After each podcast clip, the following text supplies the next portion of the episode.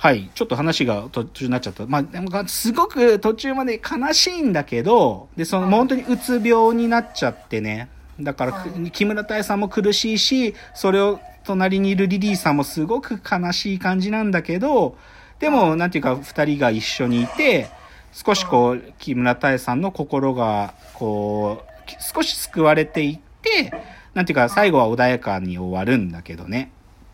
うんうん、まあ、この名作だ。とにかくその、なんかな、こう、木村多江さんに寄り添うリリーさんっていうのがまたいすごく良くてね。なんかか、そのふら、ふわっとした感じが。その、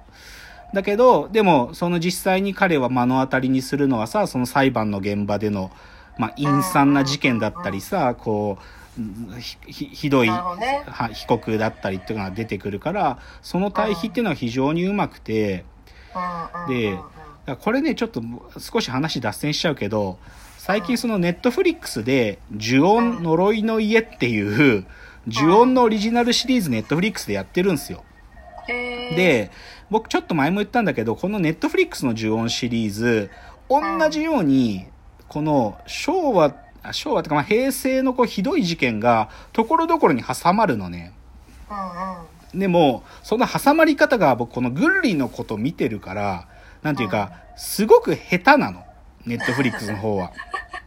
で、でも逆言うと、このグルリのことっていうのはそういう、いや、本当に実際にあった事件とかってうまく作品着地させるの相当難しいんだと思うんだけど、それをすごく高い精度でやってるっていうので、素晴らしい作品だと思います。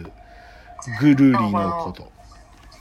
い今この事件が挟まるっていうのが、うんなんとなく普段はうまくせこう想像できないけどここの今コロナだからはいはいはい。そのせ世間の生活に与える影響の強さみたいなのが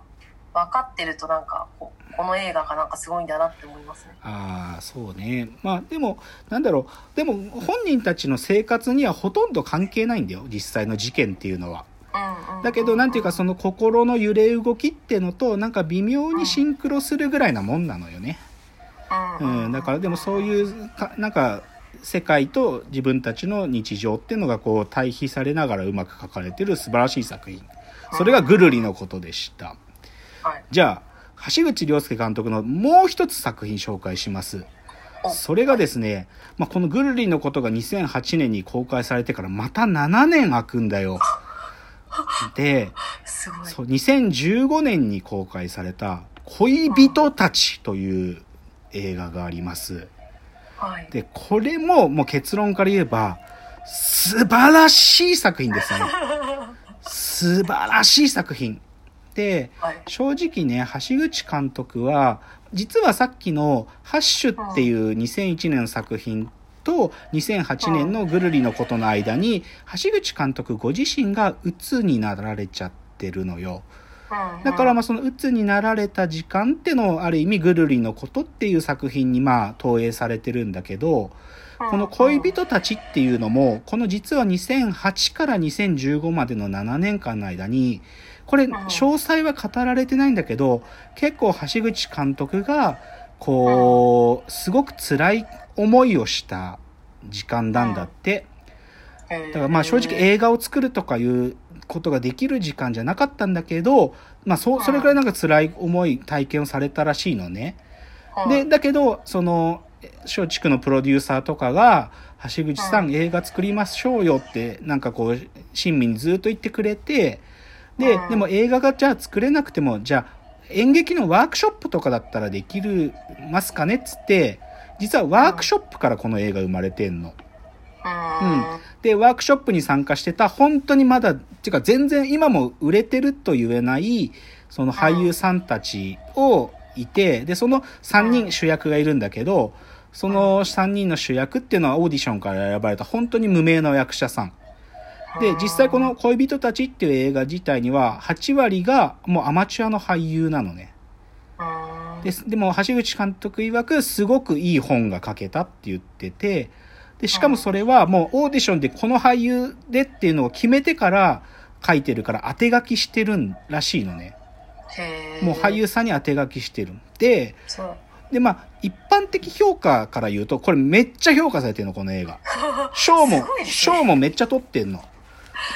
もう、あの、キネマ旬報の、その、この年の、もう、年間ベスト10の1位。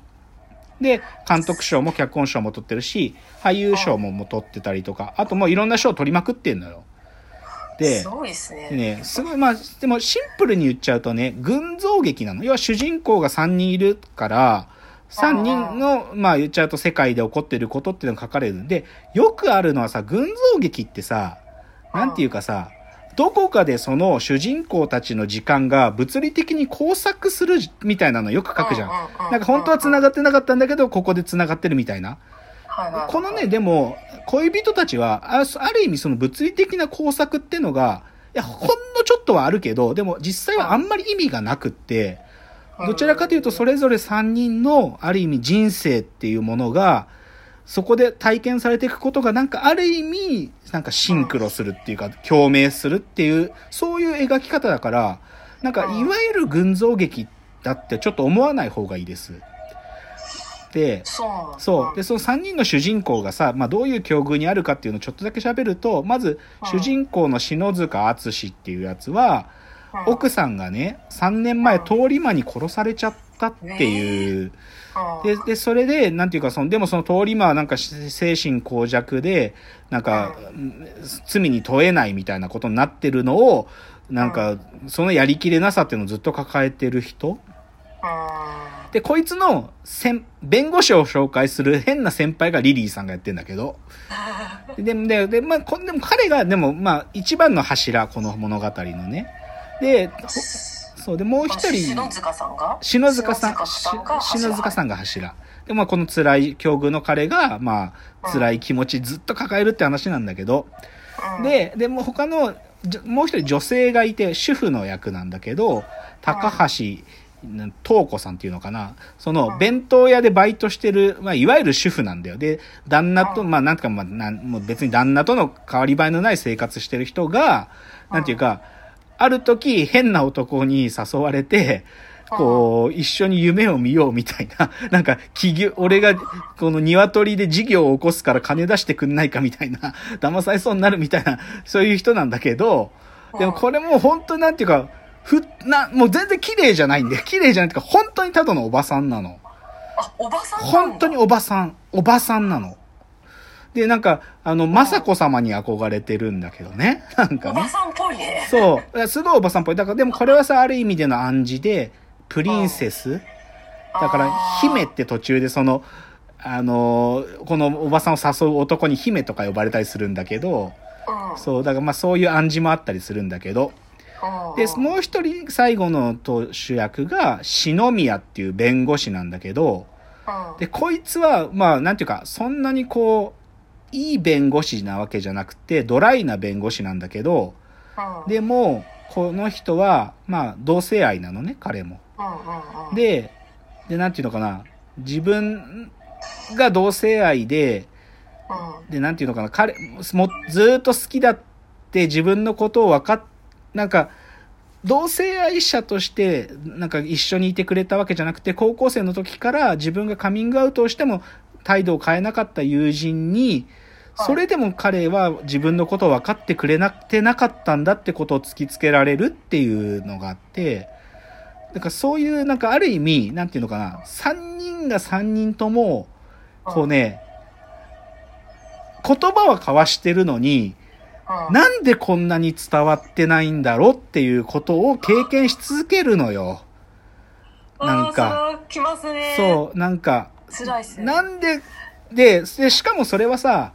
なんていうの、自分がその伝わらないっていう歯がゆさだけじゃなくて、でも自分は、その他の人に対しても、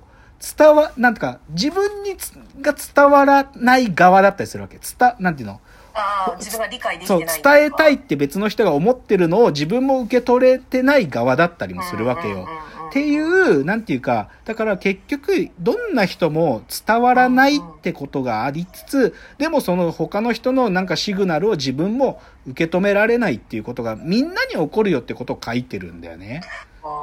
で、それを恋人たちってタイトルで表現してて、もうね、これね、素晴らしい作品なんです。で、だからこれ、あの、これね、Hulu で見れるんですけど、ああ、そうなんだ。うん、でね、僕正直このね、橋口亮介監督ね、あの、ウェブでこう、エッセイ書いてるのをまとめたこのまっすぐっていう彼のエッセイ本があるんだけど、はいはい、はい。でこの中にね、まあ、リリー・フランキーさんについてとか、木村多江さんについてとか、あとはこの最後の作品の恋人たちっていうのを、まあ、作っていく途中の過程も含めてエッセイで書いてて、あ、優しい人なんだなって思う。本当に優しい人なんだなって思う。うん。だからそう、だからまあ、やっぱり、ねやっぱり人と人の関係の、こう、うん不、不具合だよね、不具合。で、それは絶対になくならないことなんだよね。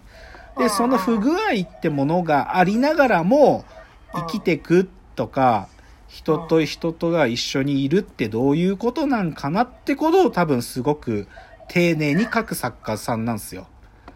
だから、その橋口亮介さんが、まあでもこの二つの映画で、片方は主役としてのリリーさん、で、もう一つは主人公の先輩役って本当にちょい役なんだけど、またこっちでもリリーさんを出してるっていうのがポイントですうん。。はい。はい、お一人目でした。じゃあ、二人目。ちょっともうこのチャプター時間がないですが、お二人目は、是枝裕和監督のお話をしたいと思います。はい。まあ是枝裕和監督はもうそうですね。もうたくさん、まあ、この、あの